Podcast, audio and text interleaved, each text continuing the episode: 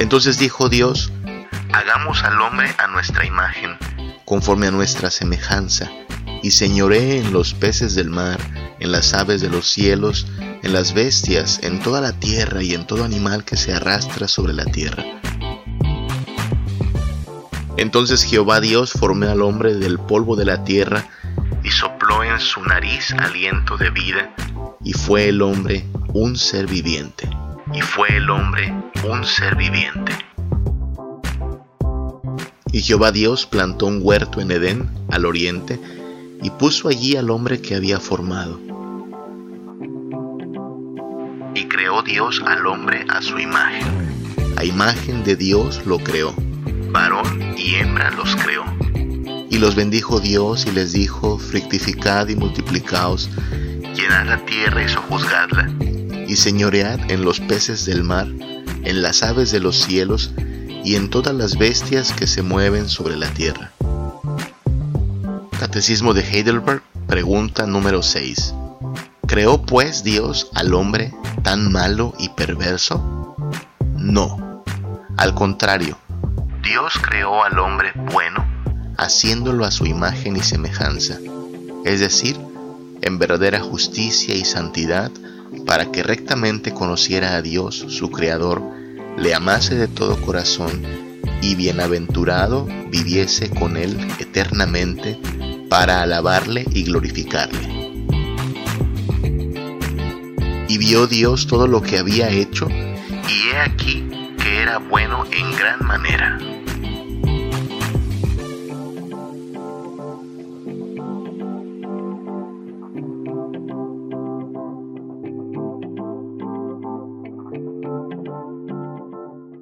Buenos días, buenas tardes, buenas noches. Sea cual sea la hora en la cual te estás conectando a este canal, te doy la bienvenida. Gracias a Dios por el regalo de la vida y gracias a Cristo por el regalo del perdón de pecados, la salvación y la vida eterna. Estamos muy contentos, como debiéramos estarlo todos los días, cuando vamos conociendo más de Cristo, de su palabra, y vamos avanzando en la vida de su mano, siempre misericordiosa, siempre bondadosa.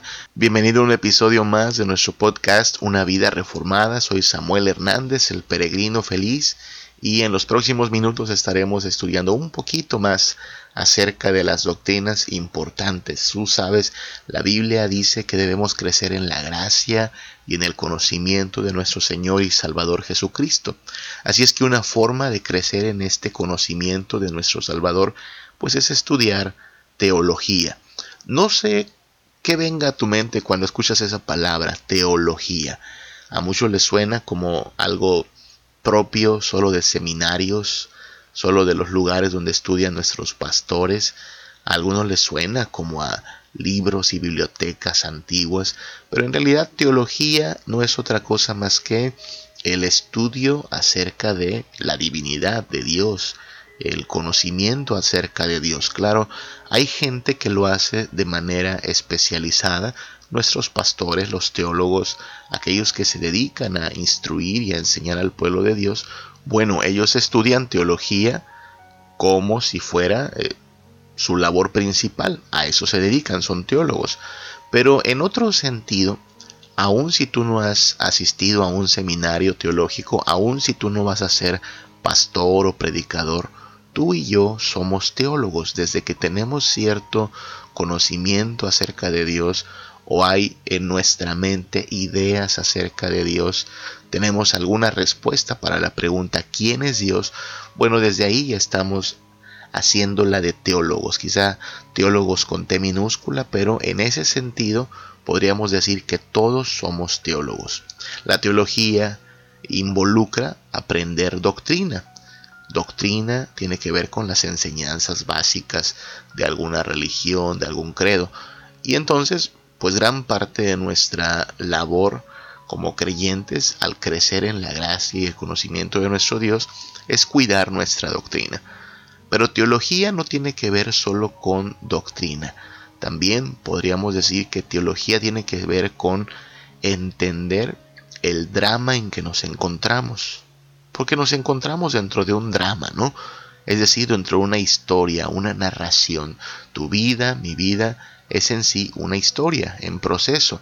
Tuvimos un día primero, tuvimos un desarrollo hasta el día de ahora, hemos vivido en algún lugar, hemos trabajado en algún lugar, tenemos una red de personas a nuestro alrededor, familiares, amigos, vamos creciendo con ellos, vamos envejeciendo con ellos y aunque nos resulta a veces triste pensar en ello, tendremos también un desenlace, tendremos un día final. Así es que nuestra vida es una historia, es un drama que acontece dentro de una gran historia. Podríamos llamarle una metanarrativa o una historia todo abarcadora. La creación misma tuvo un inicio, un día primero, y lo que estamos haciendo es esperar también el regreso de Cristo, que será el que le ponga fin a esta parte de su historia. La historia no acaba con el regreso de Cristo, la, venida de Cristo, bueno, le pondrá fin a esta parte de la historia tal como la conocemos, pero nosotros sabemos por las mismas palabras de Cristo y de sus escrituras que después de que Él venga y juzgue a los vivos y a los muertos, hará nuevas todas las cosas y por los siglos de los siglos viviremos en un cielo nuevo y en una tierra nueva.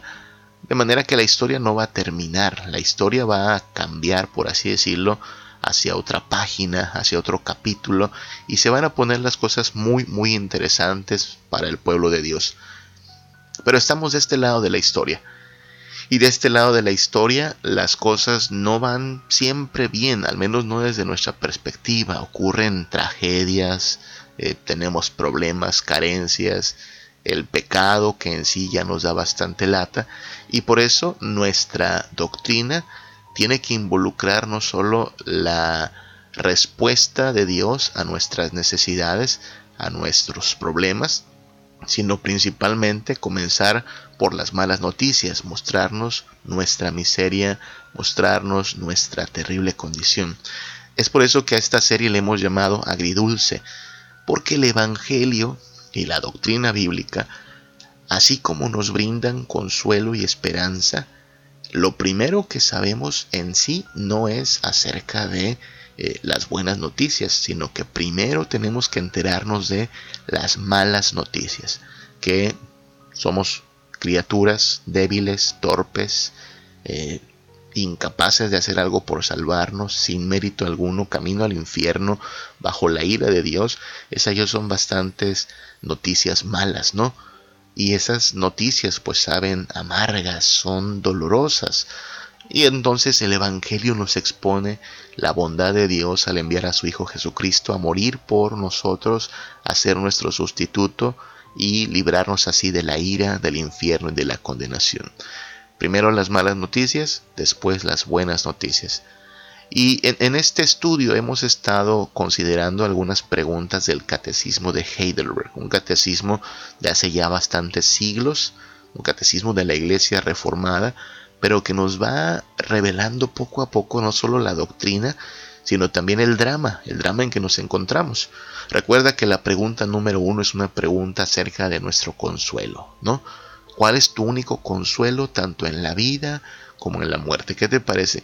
Ya desde ahí está hablando de nuestra historia. Entre que naces y que mueres, ¿cuál es el sentido de esto? ¿Qué consuelo dirige tu vida? La respuesta es una respuesta muy devocional, ¿no? Que yo en cuerpo y alma no me pertenezco a mí, sino a mi Señor, quien murió por mí, quien me cuida, de tal manera que no pasa nada si no es por su voluntad. Antes Él busca mi bendición. Estoy resumiendo esa respuesta. Y bueno, ya que hablamos de ese consuelo que tenemos tanto en la vida como en la muerte, la segunda pregunta del catecismo es, entonces, ¿qué cosas debes saber para que gozando de esta consolación puedas vivir y morir dichosamente? Es decir, ¿cómo funciona este consuelo entre tu nacimiento y tu sepulcro? ¿Cómo funciona este consuelo? ¿Qué cosas debes saber para sacar provecho de este consuelo? Y la respuesta fue tres cosas. Primero, lo amargo, ¿no? Cuán grandes son mis pecados y miserias. Segundo, ¿de qué manera puedo ser librado de ellos? Es decir, del pecado y de la miseria. Y lo tercero, la gratitud que le debo a Dios por su redención. Tres cosas. Estamos recordando esto porque a partir de esta respuesta seguirá desarrollando el catecismo de Heidelberg. Cada una de las preguntas eh, es una respuesta a estos tres asuntos. Primero, cuán grandes son nuestros pecados y miserias. Entonces, lo primero que nos va a ir diciendo el catecismo es acerca de nuestro pecado, nuestra miseria, nuestra condición, las malas noticias. Segundo, de qué manera puedo ser librado de ellos. Y habrá toda una sección del catecismo que nos hable de eso, lo que hizo Dios para librarnos de nuestros pecados y de la miseria. Y tercero, la gratitud que debo a Dios por su redención. Habrá una sección también para esto, donde en el catecismo de Heidelberg se nos explique cómo ya redimidos por Cristo, ya habiendo dado ese trago amargo de las malas noticias, pero habiendo recibido el dulce sabor del Evangelio, cómo vivimos de Cristo hacia adelante, cómo vivimos pues en respuesta a tanto amor. Esa es la estructura que va a seguir el catecismo de Heidelberg. Y mira, tan es así que la siguiente pregunta, la pregunta número 3, comienza por esa primera parte, lo primero que son las malas noticias, ¿no? ¿Cómo conoces tu miseria? ¿Cómo conoces tu miseria? Y ya hablamos de eso en episodios anteriores, de cómo conocemos nuestra miseria. Eh, la conocemos por la ley de Dios, ¿no? La ley de Dios que nos juzga, que nos condena porque somos transgresores de la ley de Dios. Y luego la pregunta número cuatro, ¿qué pide la ley de Dios de nosotros? ¿Te acuerdas qué pide? Dos cositas. Jesús la resumió toda la ley en dos cositas. Amarás a Dios por sobre todas las cosas y a tu prójimo como a ti mismo. Muy sencillas, pero nada fáciles. Decíamos, las cosas pueden ser sencillas, pero no por ser sencillas, son fáciles. Y no nos van a ser fáciles porque nosotros eh, no podemos obedecer perfectamente la ley de Dios. De hecho, la pregunta número 5 dice, ¿puedes cumplir todo esto perfectamente? ¿Puedes con estas dos sencillas cositas? No, la respuesta es no puedo. ¿Y por qué no puedo? Bueno, porque hay una tendencia natural al pecado, porque por naturaleza estamos corrompidos. También una palabra que funciona allí es depravado, pero depravado suena algo así como algo asqueroso, totalmente sucio y putrefacto, ¿no? Y bueno, aunque no queremos suavizar la gravedad del pecado, lo que decimos es que el ser humano está depravado en el sentido de que está torcido, dañado, afectado, de manera que nada de lo que hace es perfecto. Otra palabra que sirve es la palabra depravado entonces, ¿no? Corrompido también sirve mucho, que habla de esa eh, pues falta de perfección del ser humano. No quiere decir que obramos tan mal como podríamos obrar, es decir, tú y yo podríamos hacer cosas peores de las que hacemos, pero no las hacemos porque algo, Dios a fin de cuentas, nos pone restricciones, ¿no? Incluso eh, la gente que hoy está haciendo cosas malas podría ser todavía peor, pero algo les restringe. Nosotros creemos que Dios, haciendo uso de diversos medios, eh, pone límite incluso a la maldad. Eso es una buena noticia también. Este mundo podría estar peor, pero Dios le pone límite a la maldad. Con todo eso no quiere decir que somos gente buena. No quiere decir que si le echamos tantito de esfuerzo, tantitas ganas, eh, podemos solucionar nuestro problema ante la ley de Dios. No, eh, el que quebranta una ley, quebranta todas. Tú debes ser perfecto para entrar al reino de los cielos. Y la mala noticia es que no somos perfectos. Somos deficientes y estamos corrompidos. ¿Puedes cumplir con la ley de Dios? No, no puedes, no puedo yo, porque tenemos una tendencia natural hacia el pecado. Y llegamos a la pregunta número 5 del Catecismo de Heidelberg. La pregunta número 5 es una pregunta un poquito de consternación, ¿no? Entonces, ¿creó Dios al hombre tan malo y perverso? Es decir, ya comenzamos por las malas noticias. Dios nos va a castigar porque hemos quebrantado su ley, pero no podemos hacer mucho porque estamos en realidad corrompidos y lo poquito que podemos hacer pues no será nunca suficiente para resolver nuestro problema. Caramba, estamos en serios aprietos, ¿no? Y entonces viene la consternación. ¿Creó pues Dios al hombre tan malo y perverso? O sea, cuando llegamos a esta historia ya éramos así, cuando nacimos ya veníamos así, corrompidos, torcidos, con una tendencia a hacer lo malo. Cualquier padre que me esté escuchando sabe que lo que digo no es ciencia ficción. Antes que tu hijo pueda aprender el ABC, antes que tu hijo pueda aprender a caminar, antes que un niño aprenda a sumar y restar, incluso antes que pueda hablar, él ya puede hacer cosas malas. Claro, la tendencia actual es negar esta realidad y hablar de asuntos que tienen que ver con eh, la personalidad, la psicología. La Biblia descarta todas estas explicaciones y la única explicación que hay es venimos corrompidos. Solo es cuestión de tiempo para que la persona manifieste de diversas formas esa corrupción de su corazón. Y claro, parece que nos podemos portar más o menos bien, con cierta moral, con ciertos buenos modales, pero tú y yo sabemos que la moral y los buenos modales no eliminan la corrupción de nuestro corazón. Somos malos, muy malos, y a veces incluso nuestra maldad llega a tener niveles de espanto, de preocupación, cuando tú ves que la gente es capaz de atrocidades, dices, ¿de dónde sale toda esa maldad? Yo no haría eso, no, sí lo harías, eres capaz de hacerlo.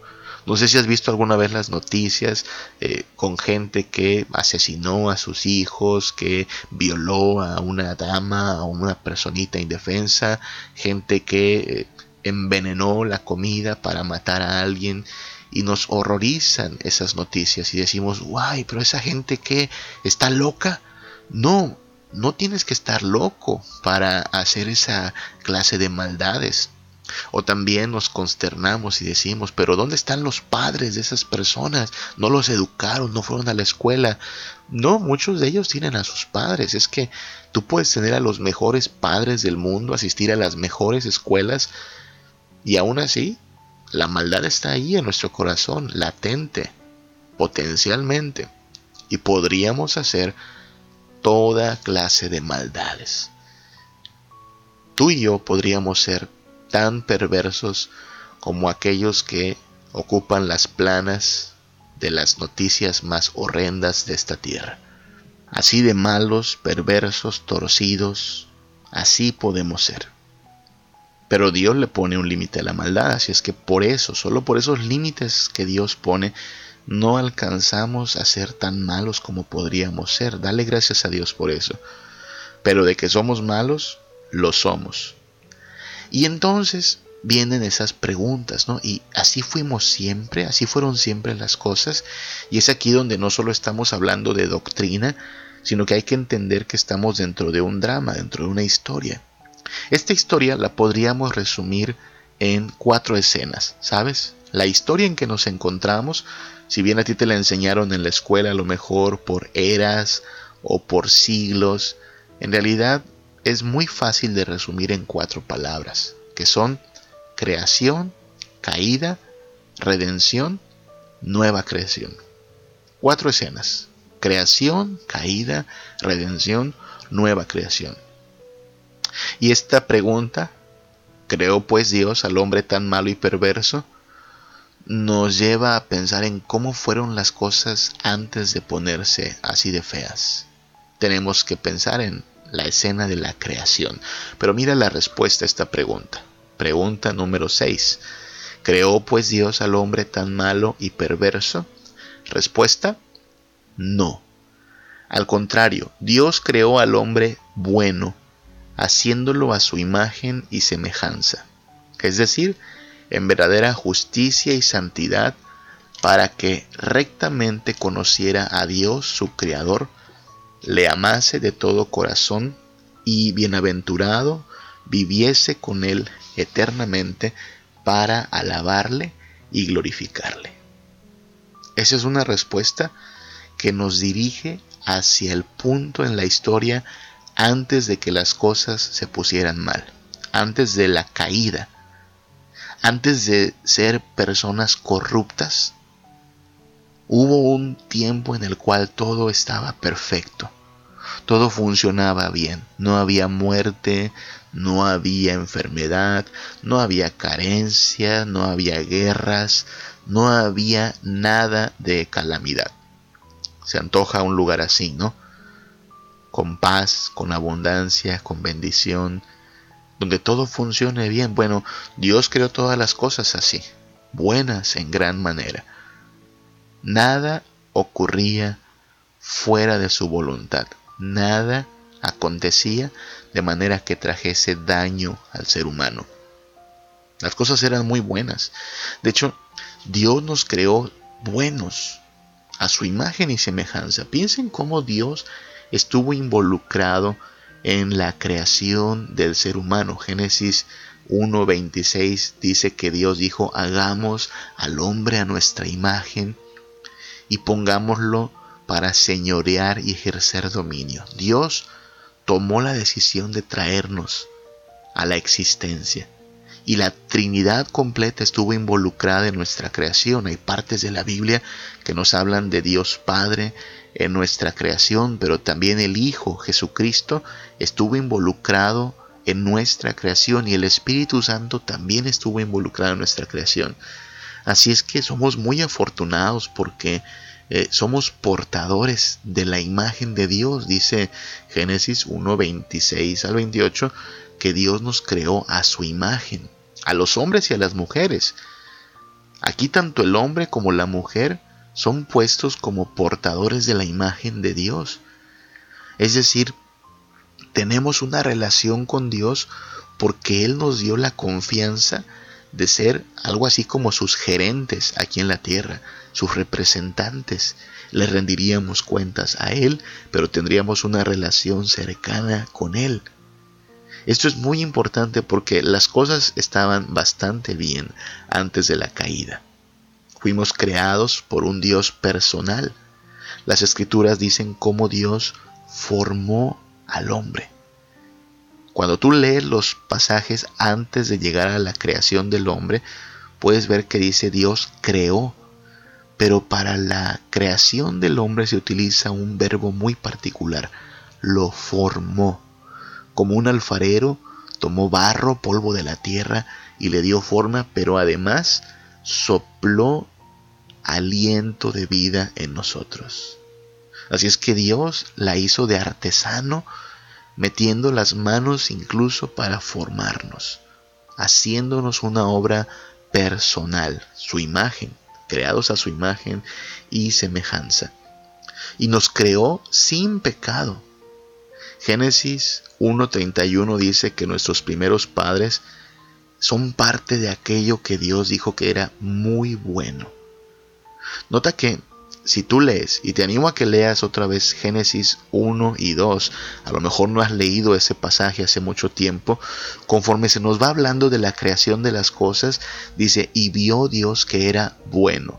Cuando Dios crea la luz y la separa de las tinieblas, dice, vio Dios que era bueno. Cuando Dios crea los árboles, las plantas, los animales, vio Dios que era bueno. Pero cuando llegamos al día en que Dios crea a la humanidad, le añade una palabrita más y no solo dice y vio Dios que era bueno, sino que dice Dios vio que era muy bueno. Hay una diferencia entre algo bueno y algo muy bueno. Cuando algo es bueno, claro, es una bendición, se aplaude, lo disfrutaremos, pero cuando algo es muy bueno, está resaltando que su importancia, su bondad, su grandeza es notoria, porque es muy bueno. Y no estamos diciendo que el ser humano eh, pues sea lo mejor de lo mejor. Tras la caída nos corrompimos y nos volvimos pues básicamente inútiles. Pero Dios nos creó siendo muy buenos. De hecho, ahí es donde radica la tragedia de la caída, que lo mejor que Dios había creado, que fue el hombre y la mujer creados a su imagen y semejanza, fue lo que cayó, fue lo que se torció, fue lo que se dañó. No se dañó la hoja de un árbol, no se perdió una ciruela o un tejocote, se perdió el hombre y la mujer, que fueron creados a imagen de Dios. Pero Dios no nos creó así, Dios nos creó sin pecado. Dice Eclesiastés 7:29 que Dios hizo al hombre recto. El plan original de Dios era que nos mantuviésemos en santidad, al menos eso es lo que nos revela Dios, que debimos permanecer en santidad, en obediencia, en rectitud. Son por los efectos del pecado y la maldición que se evidencia que ya no somos así. Pero el pecado y la maldición no fueron parte del mundo creado por Dios. Claro, en otro episodio tendremos que hablar que nada acontece como un accidente, que nada acontece por casualidad y que Dios, Dios sabía muy bien lo que iba a pasar. Pero estamos hablando apenas de la primera escena y en la primera escena todo es bueno. Dios no nos creó siendo malos y perversos. Esa es la pregunta del catecismo, la pregunta número 6, ¿no? ¿Nos creó Dios así tan malos y perversos? No, de ninguna manera. Dios creó al hombre bueno, a su imagen y semejanza, en verdadera justicia y santidad para que le conociésemos, para que fuésemos bienaventurados por él y para que le alabásemos y le diésemos gloria. Las cosas tenían este plan. Este era el plan como se le reveló al ser humano. Y entonces vino la caída. Pero Dios nos creó para bendecirnos, no para maldecirnos. La Biblia nos revela una y otra vez que Dios es un Dios bueno que no tenemos que andarle pidiendo eh, algo porque Él nos va a proveer para todo, que no tenemos que hacer méritos para que nos bendiga, porque Él nos bendice por su sola misericordia y se deleita en hacernos bien y lo hace aun cuando no se lo pedimos. Así es que página tras página de la Biblia, lo que veremos es que se nos revela a un Dios de misericordia, de bondad, de paciencia, que no nos bendice de a poquito, sino a manos llenas. También debemos recordar que hay una diferencia, precisamente en la manera en que fuimos creados, porque los animales fueron hechos según su género, pero nosotros fuimos creados a imagen de Dios. Somos únicos en ese sentido. A diferencia de los animales y a diferencia del resto de la creación, nosotros fuimos creados para tener una relación directa con Dios. Todo lo que hay en nosotros que parece asombroso, que parece bueno, piensa por ejemplo en cuán creativos podemos ser, cuán ingeniosos podemos ser, que inventamos cosas, que desarrollamos tecnología, que desarrollamos ciencia, generamos arte, podemos hacer un poema, podemos llegar a la luna, podemos inventar medicinas, podemos inventar tecnología. Todo eso, claro, es para decir, wow, qué, qué grande es el hombre. Pero hay que recordar que la grandeza del hombre solo apunta hacia la grandeza de alguien mayor y superior que es Dios. Es decir, si la imagen de Dios ya nos deja asombrados, esto debiera apuntar a que esta grandeza solo señala que nuestro Creador y aquel a cuya imagen fuimos creados es todavía mucho más grandioso que nosotros. Y ahora tras la caída, puesto que hemos quedado corrompidos, tristemente esa grandeza de la cual podríamos hacer alarde como humanos, viene acompañada de una terrible, terrible maldad. Sí, podemos llegar a la luna, pero también hemos inventado drogas que no hacen más que destruir la vida. Sí, inventamos la tecnología y tristemente esa tecnología está al servicio del crimen, la delincuencia y la corrupción. Sí, inventamos tecnología Y esa tecnología puede crear buenos medicamentos, sistemas muy buenos de alimentación, pero también puede crear armas de destrucción masiva. Sí, podemos ganar un premio Nobel de literatura escribiendo un bello poema y podemos asesinar a niños y a indefensos. Así es que así como el hombre puede decir qué grandes somos, también el hombre tiene que reconocer qué perversos somos. Pero originalmente no era así. Dios nos creó como portadores de su imagen. Aclaremos también, no porque nos necesitara. No es que estamos aquí supliendo alguna necesidad de Dios, no. Él nos concedió la dignidad de ser portadores de su imagen para ser nosotros los beneficiarios, para ser nosotros los que recibiésemos su bondad y su misericordia. Así es que nosotros debemos entenderlo así. Éramos buenos, éramos muy afortunados, vivíamos solo bajo la bendición de Dios. Las cosas salieron mal. ¿Dónde salieron mal? Bueno, en Génesis capítulo 3 hay toda una explicación histórica de qué es lo que pasó. Y entonces, al ir aprendiendo estas cosas, no solo estamos aprendiendo doctrina, sino también estamos descubriendo el drama en que nos encontramos, la historia de la cual formamos parte. Una historia que no comenzó con nuestro nacimiento. Nosotros somos parte de esta gran historia, personajes del reparto de esta gran historia.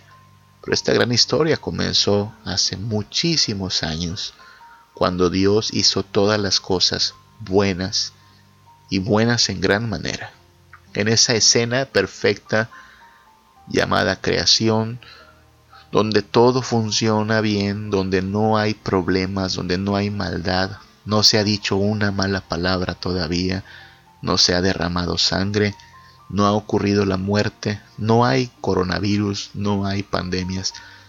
Todo estaba muy bien. ¿Qué nos pasó? La caída, eso nos pasó. Y hablaremos en otro episodio de ello y de lo terriblemente problemático que se volvió desde entonces vivir en esta historia. Pero hay una tercera escena, una escena de esperanza que se llama redención. El Hijo de Dios se hace como uno de nosotros para revertir todo el problema generado por nosotros mismos en la caída y para hacer nuevas todas las cosas.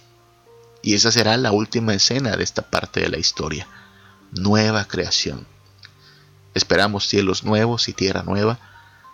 Y no va a ser igual a lo que se perdió allá en Edén, en Génesis capítulo 3, sino que según la Biblia, todo parece indicar que será mejor. Porque Dios no va a hacer las cosas iguales, las va a hacer mejores. Eran buenas en gran manera. Nosotros lo echamos a perder y Él hará nuevas todas las cosas. Y tendremos paz y dicha, y seremos afortunados si somos creyentes en Jesucristo, porque solo a los creyentes en Jesucristo se les da esta promesa y esta esperanza. Así es que a partir de aquí estaremos hablando un poquito más de este relato bíblico que se resume en estas cuatro escenas. Creación, caída, redención, nueva creación. En este punto de la historia nos encontramos después de la caída, pero también en el proceso de redención. Así es que por eso las noticias son agridulces. Primero las malas noticias. Y las malas noticias son que por nuestra corrupción, por nuestro pecado, nos merecemos el infierno. Las buenas noticias son que Dios emprendió un plan para salvarnos, su Hijo vino a rescatarnos, ocupó nuestro lugar en la cruz bajo la ira y próximamente regresará y habrá resurrección de aquellos que murieron en él y reinaremos con él. Esas son noticias muy, muy buenas. No siempre fue así. Alguna vez solo hubo paz y todo funcionaba perfectamente bien. La creación, la creación sometida a su creador. No siempre fuimos malos y perversos, y la buena noticia es que no siempre seremos malos y perversos. Algún día Dios nos librará de toda maldad, de toda inclinación al pecado. Ya lo ha hecho, o ha comenzado a hacerlo, a partir de que nos ha dado a su Espíritu y su palabra. Con ello, los cristianos han empezado a entender cómo luchar contra el pecado, contra la corrupción y contra la maldad. Por eso rogamos en la oración del Padre nuestro, no nos dejes caer en tentación, mas líbranos del mal. Ya tenemos el principio activo de su palabra y su espíritu. Pero luchamos contra el pecado, luchamos contra la maldad. Y esperamos, esperamos el día en el cual seremos totalmente libres de toda esta presencia e influencia del mal, porque entonces volveremos a ser totalmente buenos, sin tendencia alguna al pecado, sin problemas con la tentación, porque incluso ya no habrá tentador. Todo será hecho nuevo. Todo volverá a estar bajo la plena bendición de Dios, en su presencia, gozando de la dicha plena y de las abundantes delicias a su diestra. Esta historia tiene un final feliz para el pueblo de Dios. Esta historia tiene un final lleno de esperanza y de bendición para aquellos que ponen su mirada en Cristo, creen en Él y se entregan a Él como el único que nos puede salvar, que nos puede dar vida y vida en abundancia. La historia acaba bien. Tengamos pues esperanza y avancemos, avancemos poniendo la mirada en Cristo, el autor y consumador de nuestra fe. Que el Señor te bendiga y que el Señor te guarde. Cuando pienso en tu amor tan bello y te veo a ti en santidad y tu divinidad excede las riquezas de este mundo.